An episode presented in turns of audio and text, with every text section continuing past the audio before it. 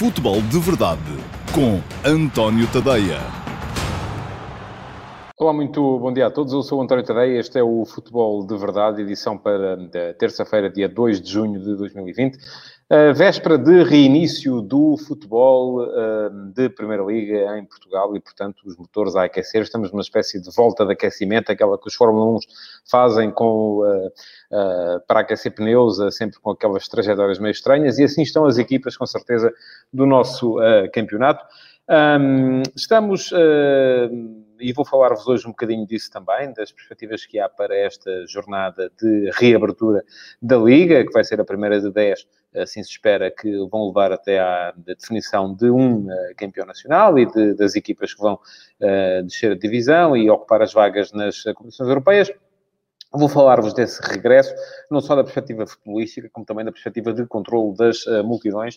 Uh, isto porque já houve uh, quem anunciasse, por exemplo, os Super Dragões já fizeram saber que vão querer estar presentes em Famalicão, nas imediações do estádio, onde a equipa do Futebol do Porto vai jogar para defender a sua liderança na Liga. Vou falar-vos também, e aliás vou abrir por aí, da entrevista que o Luís Filipe Vieira concedeu ontem à BTV, o canal do clube, cada vez mais uma tendência, os presidentes dos clubes dão as entrevistas uh, em ambiente sempre uh, controlado, sempre ambiente, enfim, não estou com isto a dizer que as pessoas não fazem as perguntas que têm que fazer, mas é diferente uh, dar uma entrevista a um canal do clube ou fazê-lo, por exemplo, numa, numa televisão independente, ou numa, ou numa, ou num, ou um jornal, ou até mesmo um site, porque não podiam uh, vir aqui uh, dar-nos entrevista a nós. Mas bom, já lá vou. Entretanto, quero recordar-vos que podem uh, deixar perguntas, que podem fazê-lo nas caixas de comentários deste Futebol de Verdade. Quem o fizer, um, com certeza que fica habilitado a ver a sua pergunta respondida no Q&A, pergunta e resposta do próximo sábado. Um, as perguntas que forem deixadas durante a semana, durante as cinco edições regulares do Futebol de Verdade, de segunda a sexta, vão para uma espécie de uh, saco e depois, enfim, não é um sorteio, eu escolho aquelas que são melhores uh, para responder e responderei às 10 melhores perguntas no próximo sábado uh, na emissão do Q&A semanal. Um, para isso, já sabem, é só irem à caixa de comentários da rede social onde estiverem a ver e podem estar a ver não só em direto no, no meu site, no tontedeia.com, pode acontecer isso, também podem deixar perguntas lá, como podem estar a ver também via Dailymotion, via YouTube, via Instagram e via Facebook, as em qualquer destes sítios é possível deixar perguntas e eh, eu depois responder-lhes eh, mais tarde no tal eh, Q&A. Para já, aquilo que podem fazer, além de comentar, é deixar o vosso like e é partilhar este Futebol de Verdade para que os vossos amigos ainda possam apanhar a emissão de hoje em direto uh, no, uh, do Futebol de Verdade. Já temos aqui algumas perguntas que estão a entrar, enfim, elas vão ser todas guardadas, esta do Fred Ceruia, e eu já lá vou à entrevista de Luís Filipe Vieira. Um, e acho que sim, eh, mas enfim, já lá vou, já vou falar daquilo que disse Luís Filipe Vieira ontem, eh, na entrevista à BTV. Aliás, vou começar precisamente por aí. Eh, eu já escrevi hoje sobre o tema, escrevi sobre as explicações que Vieira deu acerca do projeto de OPA falhado, fracassado, porque foi recusado pela CMVM, Uh, e da comparação que Vieira fez com a realidade do Bayern de Munique. Ora, uh, para isso convém que as pessoas saibam aquilo que se passa uh, na Alemanha. Na Alemanha existe uma lei, que é a lei dos 50 mais 1, aliás, também há textos sobre isso no meu, no meu site, quem quiser ler tem lá tudo explicado. Um, nenhuma equipa profissional pode alienar sequer metade do capital do, do da sociedade tenha sido criada para gerir o futebol. Que a maior parte é chamada lei dos 50 mais um, quer dizer que o clube tem de manter em sua posse uh, pelo menos 50% das ações mais uma, uh, para que tenha uma posição dominante. E, embora haja exceções, há a exceção do Offenheim, a exceção, enfim, mascarada do uh, Leipzig uh, e há uh, a exceção do Leverkusen, que, porque são precisamente empresas que são detidas por empresas que já eram donas dos clubes antes, já investiam nos clubes antes desta lei entrar em vigor. aquilo que se passa no Bayern é muito simples e tem a ver com a alienação de frações muito curtas do seu capital Uh, o Bayern alienou em três uh, vezes, uh, três parcelas de 8,33% do capital e recolheu mais de 200 milhões de euros com estas três alienações, precisamente porque conseguiu, além não tanto ter investidores, mas ter aquilo a que Vieira chamou ontem na entrevista três pilares. São uh, Adidas, uh, Audi e a Allianz, um, as três mega empresas que entram como parceiros, não são tanto investidores, são parceiros e conseguem obter uma posição de prestígio, porque é prestigiante ser um dos três pilares, um dos três mega parceiros do Bayern de Munique. Escrevi sobre isso, conforme pode ver aqui em rodapé, hoje às 8 da manhã, no último passo. Qual é que é o problema para o Benfica? Ora bem, o problema para o Benfica é que eh, a alienação do capital das SADs em Portugal foi feita de uma forma, do meu ponto de vista, e hoje conseguimos perceber isso, na altura com certeza não o entendi, um, precipitada, uh, o que levou a que o capital fosse, fosse muitas vezes subscrito uh, por gente que uh, ia lá por questões afetivas, gente que era do clube e, portanto, ia comprar a sua açãozita, ou por gente que entrava por uma questão eh, de uh, cumplicidade, de amiguismo, de amizade com quem mandava, um, e isto explica, em grande parte, quem são os principais investidores nascidos dos principais clubes em Portugal. Um, o que é que isto significou depois? Significa que agora, para os clubes poderem reapoderar-se das ações uh, para poder fazer uma operação deste género, que agora se percebe, ou pelo menos agora Vieira disse que era isso que queria fazer, que queria basicamente comprar as ações que estão dispersas pelo mercado para poder depois revendê-las a, parceiros, a pilares. Para o fazer, vai ser preciso negociar com gente que lá está, ou por paixão, não vai querer vender, ou uh, por amiguismo. Uh, e é isso que acontece no Benfica. As ações, os maiores acionistas individuais são uh, José Guilherme e José António dos Santos, são uh, amigos de Vieira e por isso mesmo cria-se aqui uma situação que é, do meu ponto de vista, uh, complicada de gerir, que é comprar acima de valor de mercado ações a pessoas que são amigos e parceiros de negócios do Presidente da SAD. Enfim, é uma questão uh, que não é a mais fácil de gerir e por isso mesmo acabou por esbarrar na proibição da... Enfim, não foi por isso, foi por outras razões, mas esbarrou na proibição da CMVM e vai ser, do meu ponto de vista, muito difícil de levar a cabo. Parece-me também que uh, a entrevista de Luís Vieira passou uh, das habituais uh, promessas vácuas, já houve muitas nestas entrevistas do Presidente do Benfica, agora foi a questão do Penta que há de chegar e dos 200 milhões por dois jogadores, à explicação possível acerca das intenções que estavam por trás uh, da OPA fracassada. Mas, conforme já disse, não me convenceu. Um, não me parece também sequer que Vieira tenha dito aquilo para querer voltar a fazer esta operação. Acho que uh, ela, neste momento, não é possível. Uh, e, por isso mesmo, há mais gente a falar neste momento de questões como a tal questão um, do Penta que há de chegar um dia. Enfim, é como os 200 mil sócios, é como enfim, é uma promessa que se faz e que... e a outra é esta, que o João Santos agora acaba por... Um, deixar aqui como, como comentário, dos dois jogadores por 200 milhões. Enfim, acho difícil, muito francamente, acho difícil, mas isto é como Pinta Costa também disse que já tinha jogadores vendidos, se não fosse a pandemia, ia vendê-los. Eu também posso dizer que se não fosse a pandemia, estes vídeos, em vez de serem vistos por 6, 7 mil pessoas por dia, já estavam a ser vistos por 100 mil. Enfim, ninguém vai, não, não há possibilidade de haver aqui contraditório, uh, porque a verdade é que temos a pandemia e, portanto, vamos todos cantando e rindo e vamos seguindo uh, o, nosso, o nosso caminho e, enfim, ninguém nos poderá, de certa forma, contradizer. Eu acho que Vieira fez passar a mensagem para quem uh, já estava com ele, não terá convencido quem estava contra ele. A mim não me convenceu, particularmente na questão da OPA. Não é que esteja contra, mas tenho dúvidas relativamente à operação. e parece-me que quem já não se revia na sua liderança também não vai, não vai passar a fazê-lo, porque ele diz que mais cedo ou mais tarde vai ganhar o Penta. Gostei de ouvir algumas coisas. Gostei de ouvir. A aposta reiterada em Bruno Lage, acho que é, eh, é o treinador certo. Também eu acho que é o treinador certo para o Benfica neste momento. Um, gostei de ouvir, uh, porque acredito nisso, e isto responde à pergunta que creio foi o Fred Soruia que deixou aqui uh, nos comentários há bocado. Um, acho que sim, acho que uh, uma, uma, um projeto europeu, em qualquer clube português, não é só no Benfica, em qualquer clube português, só é possível com uma base formada no clube. Eh, e é para aí que os clubes portugueses devem virar-se. Depois, as aquisições devem ser cirúrgicas, devem ser feitas para posições em, em, específico e para reforçar essa base, que ela deve eh, ser, e tal como já disse, eh, feita à base da formação. Mas pronto, ponto final nesta questão Benfica. Quero lembrar-vos que podem deixar uh, as vossas perguntas nas caixas de comentários.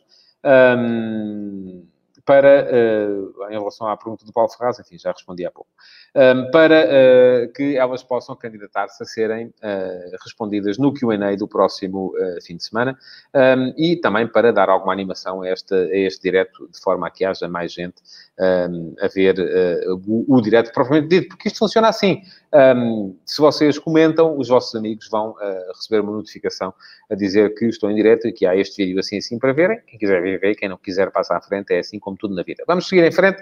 Um, nós para o regresso da Liga e para a intenção que foi já declarada por parte dos Super Dragões, que inclusive chegaram a escrever a Graça Freitas, à Diretora-Geral da Saúde, uh, dando uh, nota da sua intenção de um, ehm, comparecerem nos estádios onde o do Porto jogar. Diz uh, Fernando Madureira uh, que vai ser tudo muito disciplinado, que as pessoas vão manter a distância, que, enfim, ninguém está proibido de sair à rua, desde que sejam cumpridas as regras ehm, de, que são estabelecidas pela DGS. Uh, e que por isso mesmo uh, não haverá, uh, com certeza, problemas, mas enfim, eu não sou dessa opinião e, aliás, desaconselho fortemente este tipo de atuação. E é por uma razão muito simples. É que eu até percebo aquilo que dizem os adeptos de futebol e alguns clubes já estão a lutar por isso, e do meu ponto de vista, até com razão.